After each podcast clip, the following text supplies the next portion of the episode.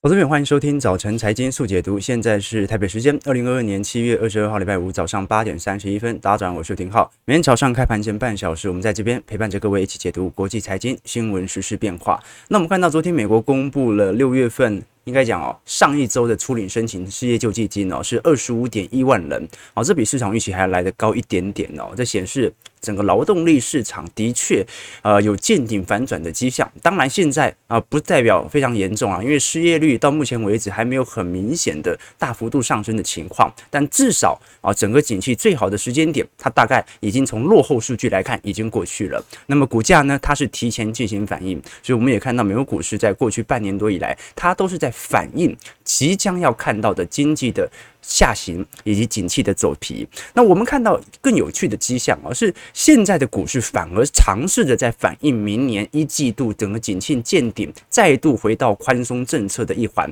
我们讲的宽松政策不一定是降息啦，只是说整个升息的循环在明年第一季度很有可能就会完全结束。那当然。我们更关注的是缩表的问题了哈，因为缩表这个撒出的钱呢才叫真的多，所以怎么收回去，要如何确保债市有流动性的情况能够把钱收回去？我们后续来跟各位做一些探讨哦。但昨天我们看到美国股市哦是持续的收高哦哦，这一波的反弹真的是蛮强劲的哦。自从这一次晶片法案啊通过之后哦，我们看到整个晶片股，尤其费半哦，整体拉抬的速度非常快哦。包括昨天特斯拉的财报公布之后哦，飙涨了接近十个 percent。那么特斯拉财报我们待会会来跟各位做一些细谈哦，看似好像对于整个疫情的冲击。加上下半年的展望，并没有特别的悲观。我们看到周四道琼斯小涨了一百六十点，纳指和费半涨幅都超过一个 percent 哦，标普是接近一个 percent，收红零点九九 percent。好，基本上这应该算是美国股市在本轮的反弹当中最为强劲的反弹了。我们看到，如果以四大指数从低点的弹幅来做观察，这次费半不只是进入牛市哦，目前涨幅已经来到二十一点。五个 percent 哦，那纳指的部分是上涨接近十个 percent，标普和道琼的部分则是上涨五到六个 percent。那台北股市差不多跟道琼啦，好，所以我们现在看到一个非常明显的迹象，那就是四大指数，尤其科技股带动的反弹是特别明显的。我们如果把比值图秀出来，好，这张图表示 QQQ 啊跟 SPY 的比值哦。简单来讲啊，就是科技股跟整个大盘权重的因子变化啊。如果这项比值往上跑，就代表着科技股跑得比整个大盘还要来得快啊。那么如果这项指标往下跌啊，往下掉的话，就代表着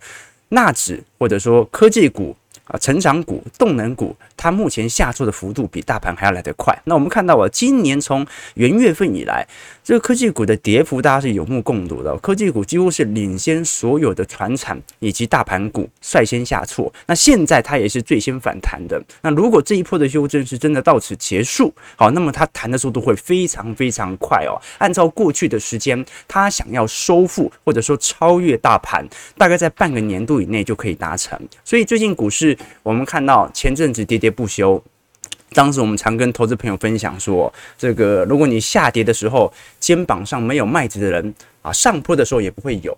好，那现在哦，呃，我反而要告诉大家，这个有很多投资朋友，我前两天哦，我尝试着想要放大杠杆来进行投资，其实。运用杠杆也没有兑换错嘛，好，对，就是说现在如果你认为回到一个比较明显的呃多头氛围的话，哦，你想要运用杠杆哦，那就必须要能够经得起杠杆所带给你的风险。下坡被麦子压死的人，上坡的时候他也不存在了，对吧？好，就是你要先确保你能够活下来，再来开杠杆嘛。OK，所以我觉得哦，如果是真的想要用。就比较短的时间内哦，能够收复，不管是之前被套牢的呃负报酬，还是想要加大自己的报酬的话，那最好的方式哦，很多人会觉得说去做期货或者做选择权，我反倒不这么觉得啦。哦，我反而觉得呃正向型两倍的 ETF，虽然它也会有自己的转仓费用，但是至少你不用亲自去顾。它至少是一个 ETF 的价格，哦，所以中长期投资者哦，也不是说没有人用杠杆，很多人他是纯正二，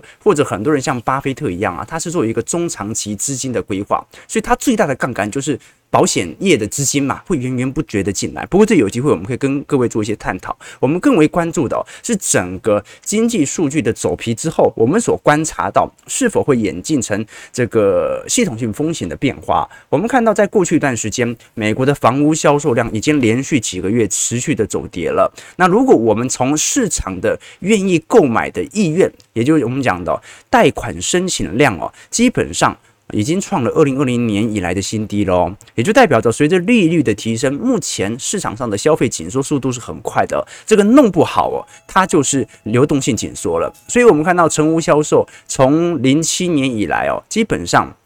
呃，从过去一段时间，我们看到零八年基本上是存货库存最高的时候，那一直到二零二零年呢，我们才看到很明显的市场上的这种呃建房的意愿开始提升，但是。呃，整条提升的时间线大概也就两年多左右就停止了，所以我们今天特别来观察的一件事情就是下礼拜啊，就是联准会的利率决策会议，那么市场的共识哦是升息三码。啊，这个是市场的共识，也是联准会多位官员所释放的谈话。但是野村昨天出炉了一些报告哦，这篇报告啊，一系列的数据表明啊，现在的高通膨哦，基本上会支持联准会更激进的行动。你说，可是通膨、原油价格、大宗资产价格不是已经下跌了吗？野村认为还不够。他认为，原油价格如果一直保持在这一百块、九十块以上的话，那只会让市场上的消费持续的疲惫。所以联总会现在居然还有就业上的支撑，他肯定会全力的加息。所以联总会认为，下个礼拜七月份联总会的利率决策会议，他会直接升息四码。哦，这个是比较超乎市场意外的。但是野村仍然呃这个。坚持自己的看法啊，那因为野村这一次所看到的共识，我会觉得说，你不要把联总会想的好像只要通膨下降，它就会放缓步调。联总会最大的目的是让整体市场能够在不爆发流动性风险的情况底下，尽可能的把当初他所丢出来的钱给收回去。所以你只要股市没有到崩盘，你只要市场的经济没有到崩溃，只要没有大批的人失业，那么联储会肯定会尝试的开始高速紧缩。为什么？因为未来它总有一天还要降息啊。那既然它还有一天要降息，那么它现在就应该累积更多的子弹哦。所以我们看到哦，这一次野村所呃研究的数据认为哦，不管是在七月份。联总会升息四码，还是九月份啊，都有可能持续采取升息措施。那有很多投行甚至认为，在九月份整体的升息步调就会暂缓。但是野村是坚持认为，现在是联总会最后一次可以把自己的利率利率子弹提高的时机点。好，所以值得大家来多做一些观察啦。其实野村的看法也是有他的道理的。我们看到，在过去一段时间，失业率大幅冲击，我们看到这张图表啊，是就业的丧失，就我们讲的就业率哦，基本上如果是大萧条，或者说是呃经济的突发性、外部系统性的冲击，我们看到像是红色线，二零二零年的大幅失业啊，当时主要还是因为疫情的问题，所以被关在家啊，并不是主动失业。那二零零七年呢，它是属于被动失业，因为产生长年期的经济萧条。可是到现在二零二二年呢，基本上就业率仍然保持在非常健康的状态，劳动参与率哦也非常低，这就代表着市场上还是有很多产业是十分缺工的。在这种状态底下，野村基本上给予了主基调，就是哦。到目前就业数据为止哦，联准会根本就没有要降息的必要。为什么？因为它充满着各式各样的理由来升。那我们现在往回看，如果我们把礼拜四哦市场上最为关注的会议哦，那就是欧洲央行。欧洲央行在昨天晚上已经正式宣布了，这一次会升息两码，也就是过去八年的负利率政策正式的结束了。这也是欧洲十一年以来首次的启动升息哦，而且升息幅度也是比市场预期还要来得高。市场原本预期。升息一码到一码半哦，那联总会也预估下礼拜二十六号到二十七号会召开 FOMC 会议，市场预估是三码，野村认为是四码。那现在我们看到整个欧洲央行哦升息的倒数哦，因为下礼拜基本上后续的利率调升会议开始正式出炉之后，就会采取一系列的政策行为哦。但我们值得观察的一件事情是，五月份欧洲的经常账户的逆差哦，基本上。让市场上有非常明显的这种短期内货币贬值的压力，所以这也是市场上认为这一次欧洲央行最终决定采取升息两码的原因。谁都知道升息的力度这么大，对欧洲来看是一个巨大的伤害，尤其对于经济。原因很简单，欧洲已经长年期习惯这种负利率政策啊，就是说。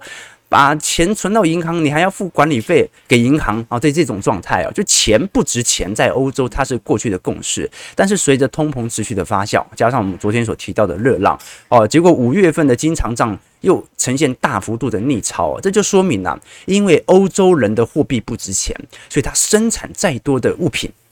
那些物品卖出去也不值钱，换回来，因为你们国家的货币本身就不值钱哦，所以，现在这项政策很有可能就是针对现在欧元跟美元的汇率啊有所评价的原因啊，欧元希望能够拉回自己的汇率哦，所以现在整个欧洲哦面临的问题就已经不是通膨的问题了啦，哦，因为按照现在的步调，那大概在今年第三季它也会有见顶下弯的机会在。那现在的问题是什么？很多人会说，因为美国是升息三嘛。那么欧洲央行是两码，啊，那美国还跑赢一码，所以资金会持续回美国，这的确，这的确。但是如果是从欧洲长期的利率环境来看的话，它是有一定的评价效果的。简单来讲哦，你不能因为中国的利率比较高，你就肯定美国的钱都要跑到中国，对吧？中国利率水平比美国高嘛，但美国的钱有跑回中国吗？没有，为什么？因为它还是会受到对于这个国家或者对于这个经济体的系统的风险的预估。那美国仍然是市场上最大的资本市场，所以这个是。资金回回流美元的主要原因，那欧洲也有它自己的优点存在。那现在欧洲最大的问题已经不是通膨持续上升的问题哦，那都是过去式。我们现在看到的问题是因为欧洲正式回到正利率之后啊，它就有可能像过去九七年的新兴市场一样啊，由于利率大幅度的紧缩。所造成的啊这一种啊经济上的呃前置或者呃问题哦，当时九七年是货币爆贬之后，被迫让亚洲新兴市场啊全面进行利率紧缩，最终就长达了好几年的萧条啊，所以真正让九七年完全垮台的。不是货币爆贬，货币爆贬那是短时间的那种系统性冲击，但是长时间的萧条来自于那我国家只好把利率进行提升了。那所以现在欧洲我们看到，不管是呃南欧的债券，不管是希腊。意大利哦，还是啊葡萄牙、西班牙，利率水平都在大幅度的升高当中哦，这就会对于整个欧洲市场的资产可能在未来形成中长期的匹配。那么整个欧元的波动性呢，我们也看到了，几乎是二零一六年以来的新高哦。好在是现在的整体股市哦。欧股六百哦，至少还是勉强跑赢标普五百指数的啦。好，但这有很大的原因，是因为啊，近期的乌俄局势啊，稍微有一点白热化的迹象在，值得大家来多做一些留意。我们看到啊，这个意大利国债水平哦，这个上升的速度这么快，各位就可以理解哦。几乎整个二零二一年，由于美国的利率紧缩预期开始进行提升之后啊，这个就形成了啊，全市场几乎都在空欧债。啊，怎么说呢？我们昨天有跟各位提到过，这一次全球最大的对冲基金桥水哦，它是大举的做空欧洲股市，得到非常显著的回报。我们看到，从第一季开始，桥水就进行大量空单的布局，主要针对二十六家欧洲的大型企业进行空头头寸的建仓，规模大概有接近一百亿哦。那自从我们看到十三 F 公布起出来哦，现在这项指数哦，一直到呃。第二季末到第三季初哦，这个欧股的反弹力道仍然没有特别显著哦，所以哦，现在呃这些做空欧股的企业啊，都是赚得盆满钵满。然后在这种状态底下啊，大家可以多做一些留意和观察了。好，那我们先看一下这个。四大指数的变化，道琼工业指数上涨一百六十二点零点五一 percent，收在三万两千零三十六点；标普五百指数上涨三十九点零点九九 percent，收在三千九百九十八点；纳指部分上涨一百六十一点一点三六 percent，收在一万两千零五十九点；费半上涨四十三点一点五三 percent，收在两千九百一十六点。我们看到四大指数的变化，其实其实都已经陆续站回季线，不像台北股市啊，目前还有点弱势震荡的格局。但是即使站回季线，哦，市场很担心有没有类似我们过去所看到的，比如说以费半来看，过去四月初当时呃碰到半年线之后就开始下弯，然后六月份当时是碰到季线就开始下弯，那这一波到底什么时候才会形成新一波的上方的中长期均线卖压呢？这个是值得大家来探讨的哦。因为观众朋友如果脑补一下哈，你把上方所有的高点连成一条线，下方所有的低点也连成一条线，形成一一道下降通道，你会发现到目前为止，即使费半涨幅最为显著，仍然没有突破这条下降趋势线哦。好，所以未来几个交易日其实更值得观察，因为不太可能就这样一路反弹上去啊，哪有这种 V 转呢、啊？它肯定会有一波卖压之后，尝试的做纠结，然后再进行突破。好，这个是值得大家来多做些关注的。好，那我们来观察，呃，因为昨天费半普遍收涨嘛，哦，你像 AMD 上涨一点六 percent，呃，辉达上涨一点三 percent，台积电也上涨一点四 percent。那昨天大家最关注的股票其实是特斯拉。特斯拉昨天大涨了接近十个 percent，周市是飙高了九点七八 percent，收在每股八百一十五块。这个是一月份以来单日特斯拉的最佳表现。那我们都很清楚，因为整个第二季哦，大家本来对财报的以及第三季的财测本来就不是特别乐观啊，因为第二季整个上海厂都在停工啊。哦，就算有增产，它也卖不掉，因为上海在封城呐。那么特斯拉在周三盘后公布第二季的获利哦，基本上它也是两年多来的首次的季度的明显萎缩。但是这个萎缩的情况也不如市场预期来的差劲哦，甚至特斯拉还重申，今年百分之五十增长的长期年均的成这个交车量是不会改变的。我们来具体看一下，现在特斯拉在第二季的财报以及位于对于第三季财测的预估，这一次。特斯拉在第二季的调整后的每股盈余是二点二七块，市场预估是一点八块，所以增长不少哦。营收同比增长也有四十六呃四十一点六 percent，来到一百六十九亿美元。那这一次原本市场的预估是一百六十五亿哦，所以也就是说，大家本来对特斯拉的预期就很差，所以本来也调降预期了。但是特斯拉并不如大家想象中还要来得差。那最受到影响的其实是毛利率啦。因为在这个二季度哦，由于当时大宗资产价格水平的大幅上扬啊，毛利率哦其实下滑到二十七点九 percent。那一季度当时的毛利率还有三十二 percent 哦，去年的第二季都有二十八点四 percent 的毛利率。也就是说哦，这一次特斯拉的财测市场上提前进行下调，最直观的原因啊，除了上海封城之外，另外一个原因就是因为这个大宗资产原物料成本太高了哦，所以你的售价如果没有大幅调整的话，肯定亏哦，所以大家也感觉很明显啊，特斯拉在今年下半年会持续的进行价格的调整，但是这对于电动车的优势就有可能丧失。毕竟啊，那当时这个特斯拉可以打进汽车市场，最直观的原因就是因为第一，它受到补贴；第二，它的价格十分的诱人嘛。那我们看到整个在自动车或者说电动车的营收比例哦，在过去几年是不断的扩增，今年应该。即便景气在下行，仍然能够超越去年的水平。那我们当然很清楚，特斯拉的呃主要业务营收来源仍然来自于汽车销售的部分哦。但这一次的营收在 Q2，尤其交付量是二十五万辆哦，比上个季度三十一万辆还要来得少。这个是市场上的一个共识的啊，就本来第二季所受到的冲突就比较大啊，但现在我们看到第三季的财测，反而特斯拉认为今年仍然可以回到过去啊百分之五十的交车的增长量啊，所以我们就看一下它具体的反应如何了。至少从股价层面来看啊，这个市场上是蛮看好特斯拉在下半年持续的进行。交付量的一个提升啊，我们从过去几次数据也看到了啊，第二季营收稍微有些下滑，营收增长率也走皮，很正常。毛利率啊，也因为大宗资产价格走皮，也很正常。但现在所有数据成本都往下调了，也就是说，呃，你的获利增长幅度在第三季开始可以放大，只不过第三季最大的问题就是景气下行的问题啊，所以东西变便宜了，成本变便宜了，那现在唯一的问题就是，那么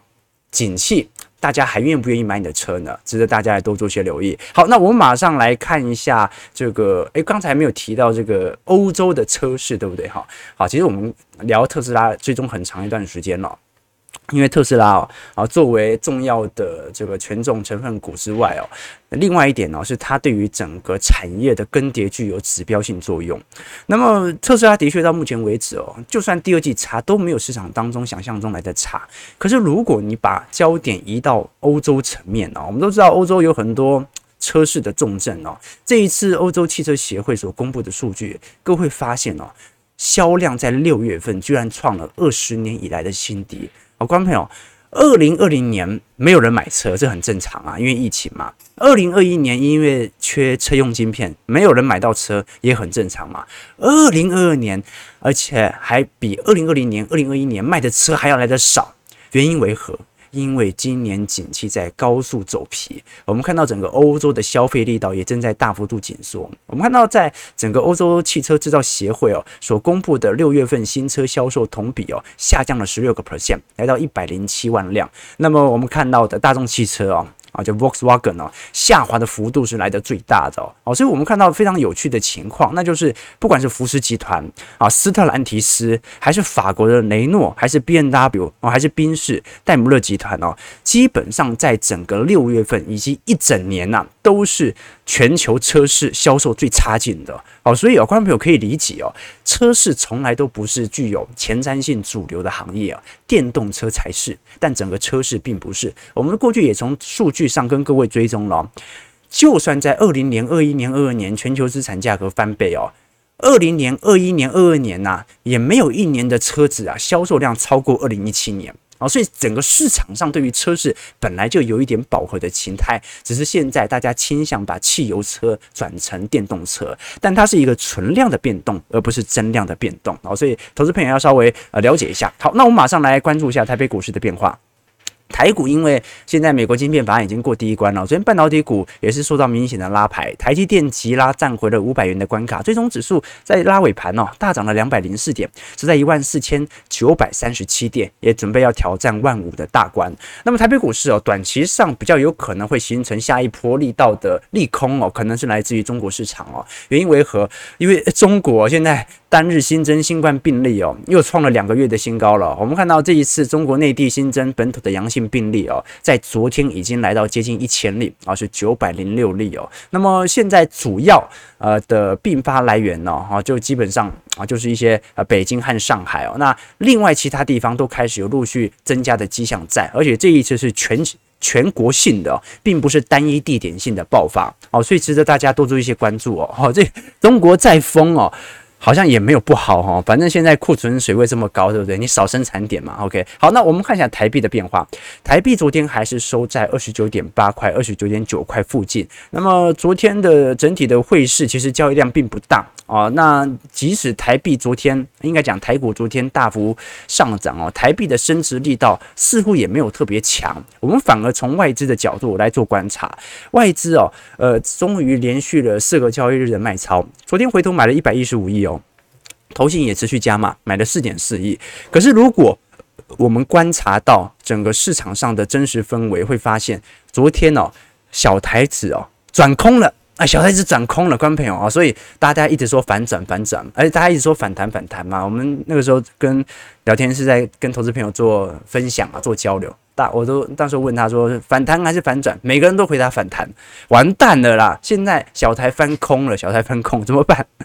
那不就一路涨上去了？好，所以短期的波动就是这样子啦，很难猜。但是我们至少可以从短期的情绪面来参。参考现在整个台北股市哦，实体机器的变化啊，加上美国股市系统单的回补力道，现在持续在回归。我们看到昨天不管是联电还是联发科，都几乎是大涨了半根停板。但是如果根据昨天日经新闻所公布的数据，啊，以及它的追踪会发现，基本上现在半导体类股哦，主要的未来的前瞻想象力和拉抬空间哦，是集中在第一个是先进制程，第二个是车用晶片。那至于像是 DRAM 和老一代的我们讲的啊成熟制程产品的话，反而会有一点库存过多，价格报价在未来持续下滑的疑虑在哦。啊，这个是值得大家来多做一些观察的哦。就算联发科昨天大涨了五个 percent，可是我们看到现在智慧型手机的呃。存货周转天数仍然非常高哦。我们看到，在过去五年，全球的呃手机的存货周转天数大概是五年，呃，不，大概是呃七十五天左右。那么现在是八十七天啊。过去七十五天可以卖掉一台手机，现在是八十七天。那中国就更不用讲了，因为联发科主要的营收来源就来自于中国的这些。单子，那现在中国的呃存货周转天数是一百二十一天，平均而言呐啊，这个一百二十一天可以卖掉一台手机哦，但现在的周转天数是一百九十五天。啊，所以也是非常高，也是非常高。所以联发科基本上哦，在过去的跌幅就是在反映这种中国大陆内部手机市场的薄弱。只不过联发科现在哦，大多数的投行开始预测哦，很有可能接下来会成为台积电的第二大客户哦。原因是因为联发科的股价反应已经非常之显著，而中国因为过去摔得最重。所以它肯定在全球的啊领先效果是领先全球市场的。中国过去股市就有这样的习惯啊，通常都大家还很开心的时候，它就先跌；大家很悲观的时候，它就先涨起来了。好，中国股市中长期它具有领先效果，所以我们反而看到，如果中国股市啊最惨的情形真的已经过了，开始往复苏之路来迈进的话，我们看到在整个二一年和二二年，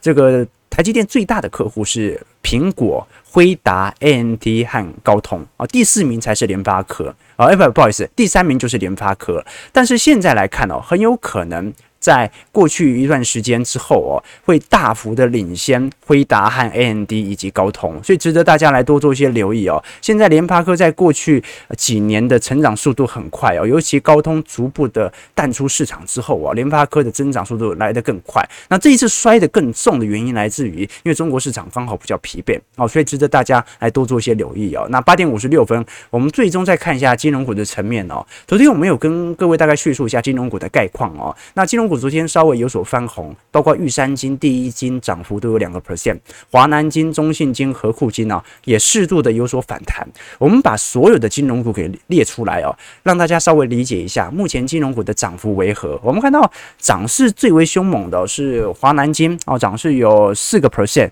然后你像是第一金、玉山金、永丰、兆丰，基本上涨势哦。到目前为止啊，或者说至少它的跌幅都并不如大家呃呃看到市场上的跌幅来得重啊，这个是从今年年初以来的表现哦。这个我们刚看到华南金涨幅四点九，那么第一金涨幅四点五，玉山金涨幅也有一点六 percent 啊，那一直到永丰才开始适度的稍微亏损一个 percent 哦，那包括兆丰、中信哦，那你看到底下跌幅最重的，哦，你像是。啊，国票啊，台新、星光、富邦、国泰开发，我、哦、这跌幅都来到两成以上了。这各位可以看到很明显的迹象哦，那就是。金融股不是大家都在跌啊，虽然金融股今年在年初以来的卖压是最重的，可是现在大部分跌的都是证券股和寿险股，反而放贷股和银行股的跌幅并没有想象中来得重哦。所以如果你要按照基期效应来做回推的话，其实很多的银行股目前的基期也没有便宜到哪里去，它只是由于整个金融指数的下压